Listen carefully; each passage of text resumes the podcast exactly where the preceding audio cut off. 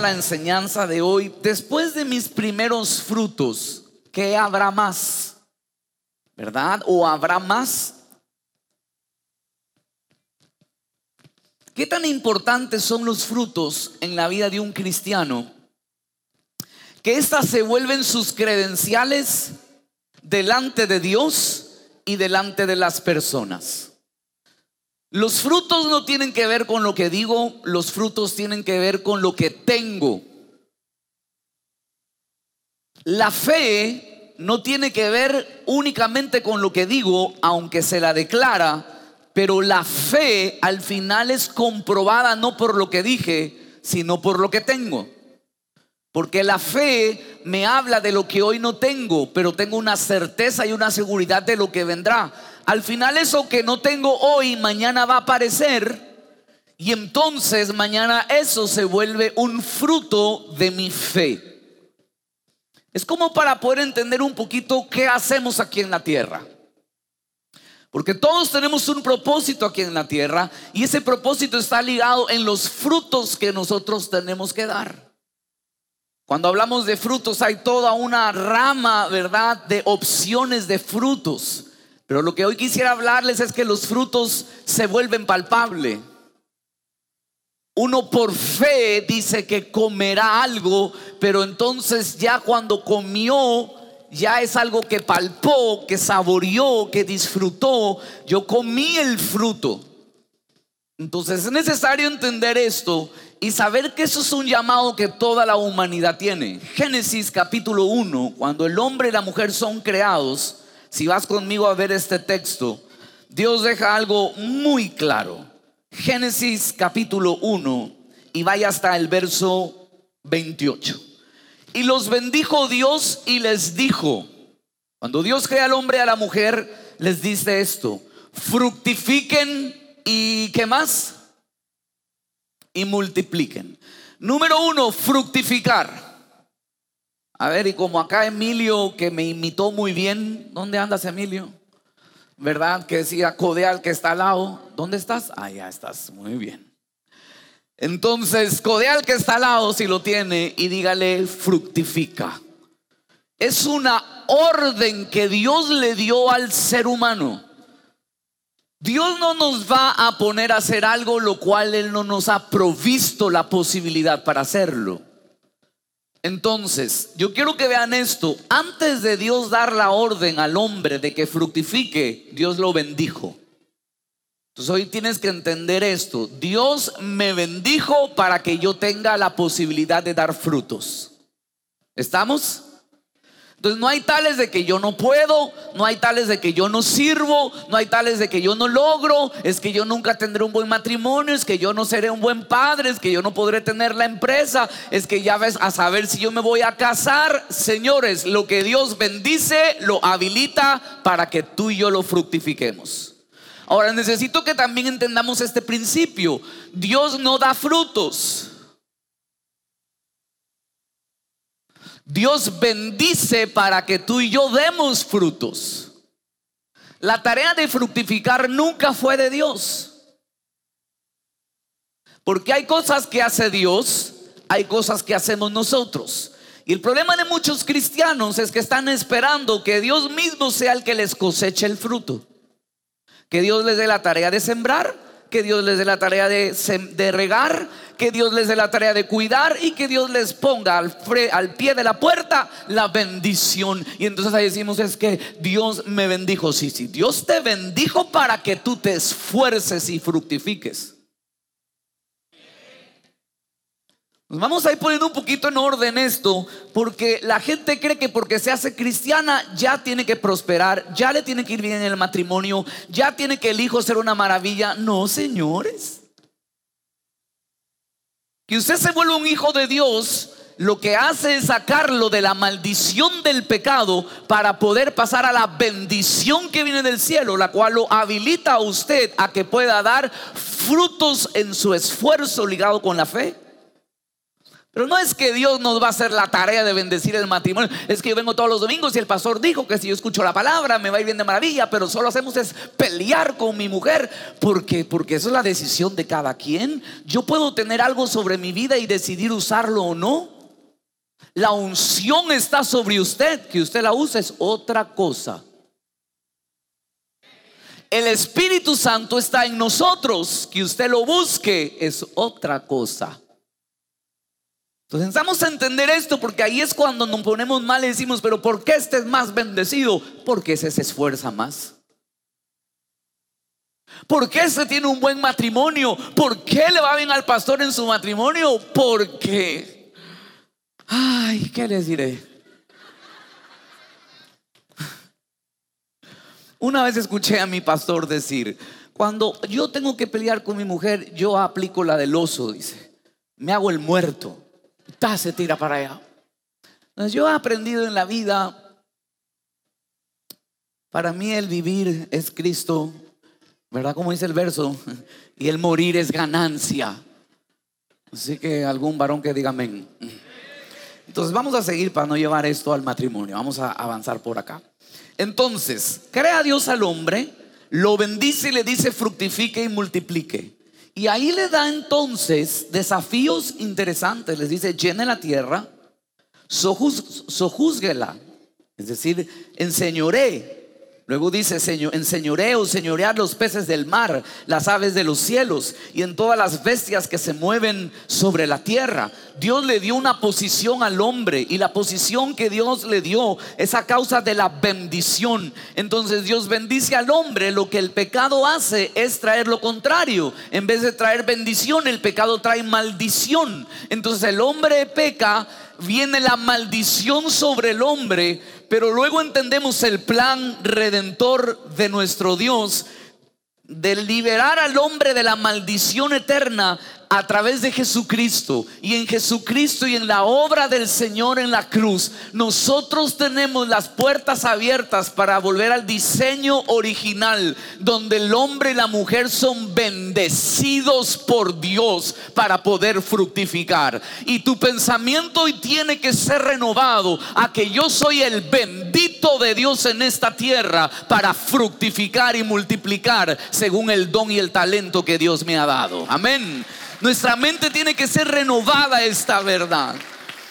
Aunque somos de esta tierra, no vivimos a través de esta tierra, vivimos bajo el reino de los cielos que opera en esta tierra. Y en el reino de los cielos no se dan las cosas como se dan aquí en la tierra. En el reino de los cielos no hay escasez. En el reino de los cielos hay oportunidades. En el reino de los cielos hay sanidad. En el reino de los cielos hay perdón. En el reino de los cielos hay amor. Lo que escasea en la tierra lo tienen los cielos. Y el reino en Jesucristo llegó a la tierra.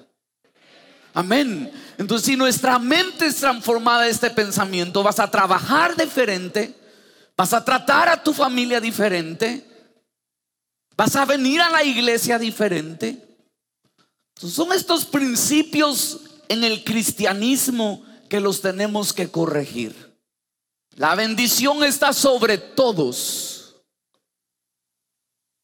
Dios no tiene favoritos.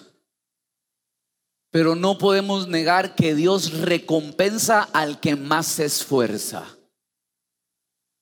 Perdón, Dios recompensa más al que más se esfuerza. Es una realidad. Venga a ver conmigo este pasaje. Juan capítulo 15, venga a ver conmigo hasta allá. Juan capítulo 15. Le voy a enseñar cuál es uno de los puntos claves que espera Dios de nosotros para que nosotros vayamos a mayores resultados. Quiero que vea esto. Juan capítulo 15 y mire el verso 16. Dice, no me elegisteis vosotros a mí, sino que yo os elegí a vosotros. Vamos poniendo en orden esto. No es que usted y yo escogimos a Dios, es que Él nos escogió a nosotros y nos ha puesto para que vayamos. Es una acción, no para que digamos, sino para que hagamos. Es una acción, ir. y llevemos, ¿qué cosas debemos de llevar? Fruto. Y que nuestro fruto, ¿qué dice? ¿Para qué? Miren la razón. ¿Para qué? ¿Para qué cuánto? Todo lo que qué. Mm. Note esto. Cuidado y si llevan mucho fruto, te crees tan guapo de ya no tener que pedirle nada a Dios. Porque esto es uno de los problemas más grandes que le pasa al hombre. La gente llega a buscar a Dios cuando no tiene, cuando le falta algo, pero cuando ya empieza a tener, cuando ya empieza a lograr, cuando ya se le arregló la casa, cuando ya le va bien en el matrimonio, inmediatamente lo que hace es ya no pedirle más a Dios porque empezamos a confiar en la fuerza de nuestros muchos frutos. Entonces lo que les quiero enseñar aquí es una verdad tan poderosa que nos puede abrir los ojos a entender por qué cosas, por qué muchas cosas no suceden en nuestra vida que estás que le ruegas a Dios que sucedan. Por favor, ponga mucha atención a este texto. Primero deja claro que no elegimos nosotros a Dios, sino que Él nos eligió a nosotros.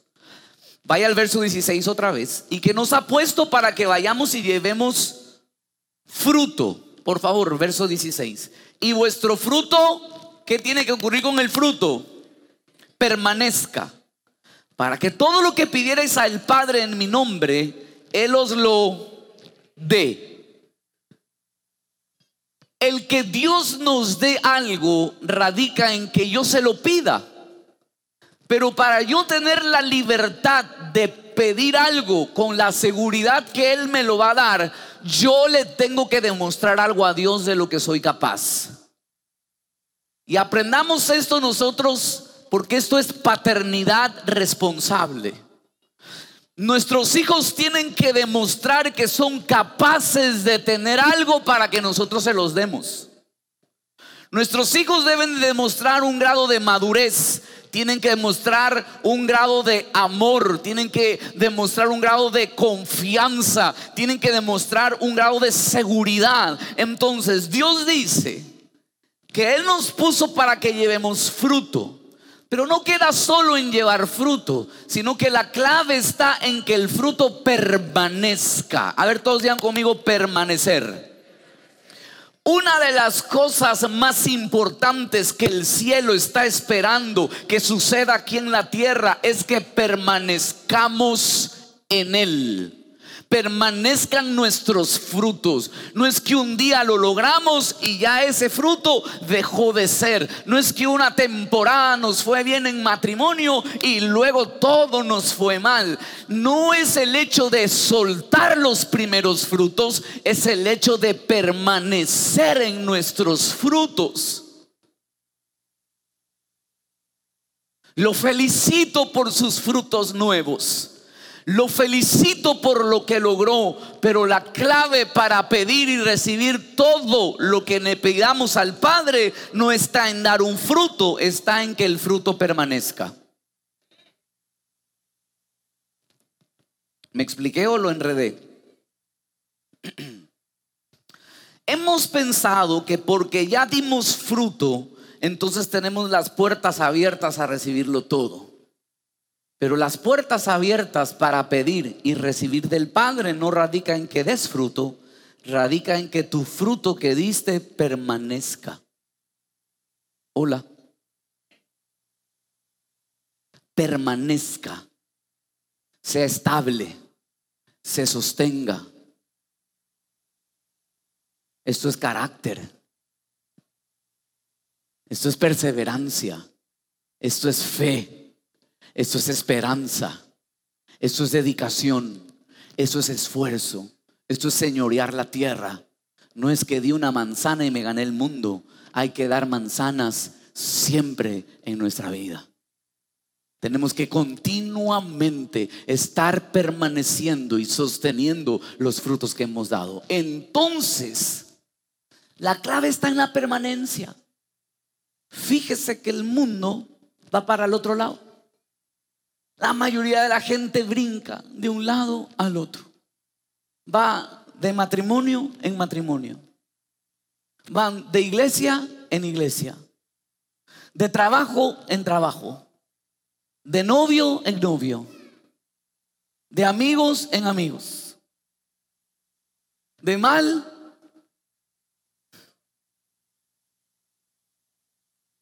y vamos en una inestabilidad en nuestra vida. Donde luego le decimos, pero Señor, ¿por qué si te lo he pedido tanto? No me lo has dado.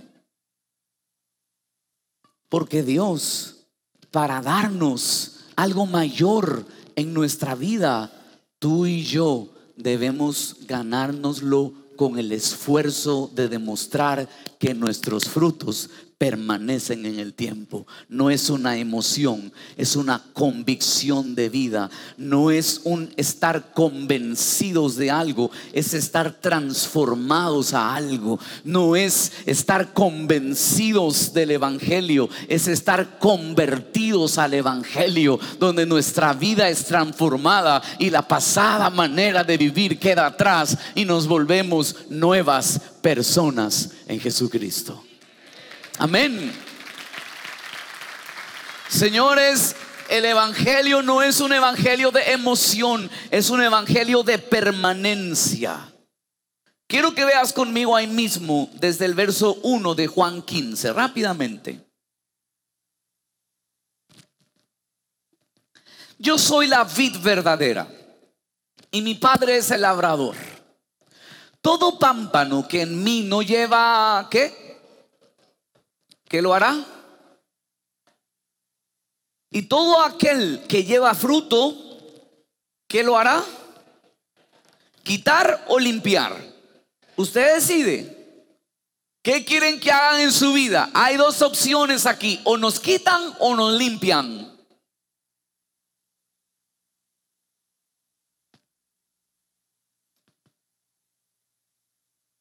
Puede ser que en tu vida solo te han quitado, quitado, quitado y quitado.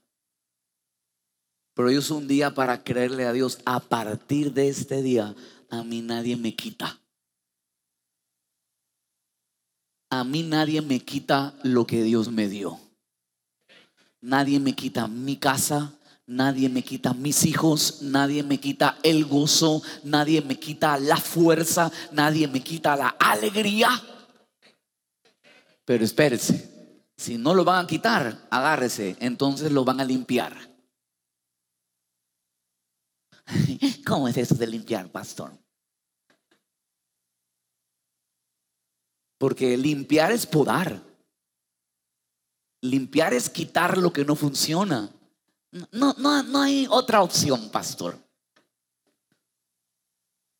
O te quitas o te podan. Y la poda puede doler, pero le voy a decir algo, el dolor de quitarnos es peor que el dolor que nos arranquen algo. Es mejor que nos poden porque la poda te habilita para una mejor cosecha. ¿Y sabes lo que hoy el Espíritu Santo quiere hacer? Quiere limpiarnos con su palabra para que entonces estemos listos para una nueva temporada de frutos. Amén. ¿Y sabes lo que yo siento que el Espíritu Santo está haciendo en la iglesia? Está podando. Y cuando poda no nos gusta. Y cuando nos limpian no nos gusta. Porque limpiar es eso que tienes ahí, no conviene que quitarlo de nuestra vida. ¿Y por qué me dice eso? Porque quiero que crezca. Y si no quiero, quítese. No estoy votando a nadie de la iglesia, no vayan a confundir el mensaje. Pero es, usted no puede estar en las filas de los que yo voy a fructificar, yo voy a fructificar, deme la oportunidad, la vamos a reventar este año y medio se le llama la atención, usted se pone mal y se descompone. Que se han creído, ¿por qué me dicen esto? ¿Y a qué hora? Y usted no deja que su esposa le dé una palabra, le pegan el ego, ¿tú que te crees? ¿Por qué me dices eso? Ya te crees el pastor Carlito, solo él me puede decir las cosas. Viene a mí, tú, tú, tú, si tú eres colíder, ¿qué me vas a decir a mí las cosas? Ahora ya te estás creyendo el no sé qué. Señores, si no tenemos el Espíritu para que alguien más nos limpie a través de su palabra, entonces solo hay dos opciones. o te podan o te quitas. Y si no te quitas, te quitan. No de la iglesia, sino de las líneas del pueblo de Dios a la cabeza que va a fructificar para glorificar al Padre a través de las obras que el ministerio, la iglesia, la novia de Jesucristo va a hacer en estos últimos tiempos aquí en la tierra. Amén. Necesitamos una iglesia despierta, avivada, que diga, yo quiero dar mis mejores frutos. Sabe, yo estoy convencido de algo. Hemos hecho un buen trabajo, yo creo que sí, pero los mejores frutos todavía no los hemos visto. Lo mejor de nuestra vida todavía está por delante. Los mejores años todavía están en Dios para con nosotros aquí en la tierra. Alguien debe de creerlo para su vida. Amén. Pero todo esto es lindo, pero no va a suceder si no entendemos estas verdades de la palabra. Todo pámpano, verso 2, que en mí no lleva fruto, lo quitará. Y todo aquel que lleva fruto, lo limpiará. ¿Y lo limpiará para qué? Para que lleve... Ahora mire qué es lo que limpia. Vosotros estáis limpios por la... ¿Por la qué? Palabra. Por la palabra que os he hablado. Que limpia otra vez, ¿qué limpia? Entonces ahorita, ¿qué está pasando? En una limpia están. Usted que no se practicaba aún hace rato, escuche. Ahora mientras yo estoy predicando la palabra, usted está siendo limpiado. Su pensamiento está siendo sanado, tu cuerpo está siendo sanado, tu, tu vida está siendo sanada, porque lo que limpia es la palabra. Entonces, ¿qué necesitamos más en la vida? Especialmente los hermanos que salieron hoy aquí. Entonces ahora mire esto, verso 4. Aquí viene lo que le hablé de la clave permaneced en mí y yo en vosotros. Como el pámpano no puede llevar fruto por sí mismo, y esta es la clave aquí, el pámpano no puede llevar fruto por sí mismo si no permanece en la vid, así tampoco vosotros si no permanecéis en mí. Wow. Yo soy la vid, verso 5, vosotros los pámpanos, y el que, ¿qué? El que permanece en mí y yo en él, este lleva mucho fruto, porque separados de mí nada podéis hacer. Quiero hacer una pausa aquí. Empresario, emprendedor, ama de casa, estudiante, profesional, líder de esta casa, pastores que están aquí, autoridades que están en este lugar, autoridades de gobierno, influencers, youtubers, no sé qué nomás tengamos aquí. Pónganme atención. Aliméntese de este secreto revelado que trae éxito en nuestra vida. Separados de Dios, nada podemos hacer. No fuimos diseñados para servir. Fuimos diseñados para ser pámpano. Y el pámpano tiene que estar injertado en la vid. Y quien está conectado a la vid se vuelve capaz de poder llevar fruto. Pero separados de la vid, que es Jesucristo, nada podemos hacer. Perdóneme, eso no es fanatismo. El diablo se ha encargado de poner una ceguera en la gente, creyendo que meter a Dios en todas las cosas es fanatismo. Y tienen que entender que meter a Dios en todas las cosas es la mejor inversión que podamos hacer, porque prendidos de Él y permaneciendo en Él, todo lo podemos hacer. Todo. No sé cuáles sean tus planes. Yo tengo planes. Yo tengo sueños. En estos días que compartía con mis hijas mayores, en un momento les decía, miren, vamos a hacer esto y vamos a lograr esto. Y me abrían los ojos y me decía, papá, todo esto va a suceder. Sí, vamos a trabajar duro para que esto suceda. Pero les decía, nunca nos olvidemos que para que esto se dé, tenemos que estar conectados al Señor. Porque si estamos conectados a la fuente, siempre habrá luz. Pero si estamos desconectados a la fuente, la batería se agota. Y si no recargamos fuerzas y no recargamos conectados a la vid, debes de saber que nuestro fruto puede morir. Si alguien viene conmigo al piano y pudiese ser que viste tus primeros frutos, pero lo que suele ocurrir es que cuando damos nuestros primeros frutos, ya tenemos carta de presentación. Entonces ya dices, esta es mi empresa, estas son mis ganancias, mire con quién me casé, mire el grupo que tengo, mire la red de mis discípulos, mire lo que logré en la vida. Entonces caemos en el error de que porque ya tenemos frutos, entonces nos desconectamos de la vid porque más confiamos en nuestros frutos que en aquel que nos bendijo para que los podamos producir.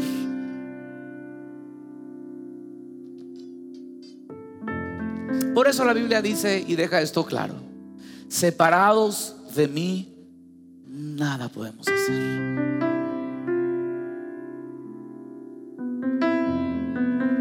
Tenemos proyectos por delante. Vamos, yo le estoy hablando a gente aquí que va a dar nuevos frutos este 2022. ¿Tienes proyectos por delante? ¿Tienes desafíos por delante? Te pregunto, ¿los conoce ya Dios? ¿Los pusiste delante de Él? ¿Le has dicho, Señor, te necesito en mi vida? Conectémonos a la vida. Ahora mire cómo termina este pasaje.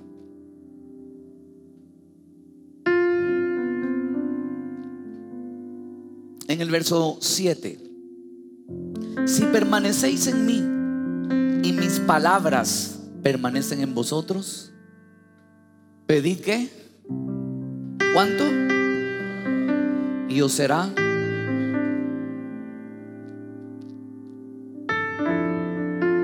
¿Saben quién más se confía? Se confía más en el que ha permanecido durante el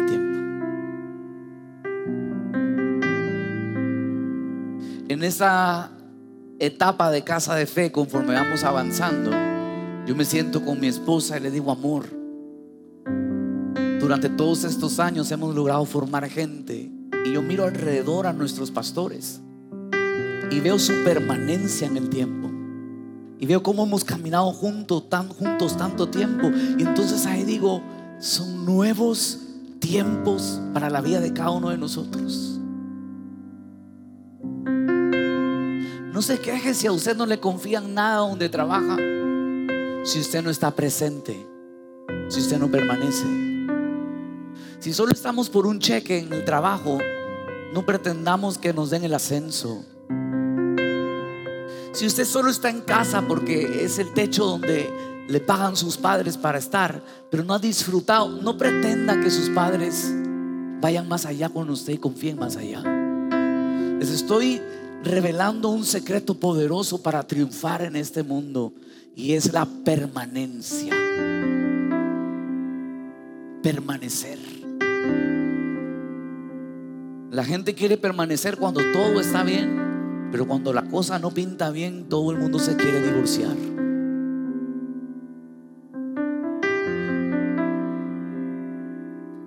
Y a lo mejor las cosas alrededor de ti no están muy bien. Y lo que estás pensando es en escapar. Pero qué bueno que viniste hoy. Porque estás aprendiendo un principio poderoso. Permanecer. El que permanece. El que permanece.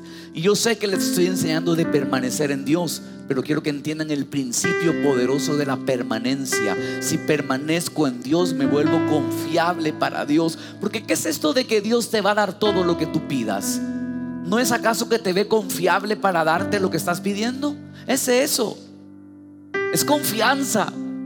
Entonces Dios dice, este ha estado aquí a mi lado, ha sido fiel, ha permanecido, ha creído, ha estado en mi palabra, aunque todo el mundo ha estado en su contra, Él ha estado creyendo en lo que yo he dicho. Entonces, denle un talento más. Entonces, bendígalo más. Entonces, dele lo que está pidiendo, porque es confiable. ¿Y por qué es confiable? Porque ha permanecido. Jesús dijo, ustedes que han permanecido conmigo mis luchas, les dijo Jesús a sus discípulos, yo les daré a ustedes un trono en la eternidad. Señores, si permanecemos en Él y en su palabra, aunque el mundo nos condene, aunque el mundo nos critique, aunque nos señalen, aunque nos persigan, tenemos que saber que si perseveramos en su palabra, entonces seremos salvos hasta el fin y tendremos recompensa del cielo aquí en la tierra. ¿Cuántos recibimos la palabra hoy?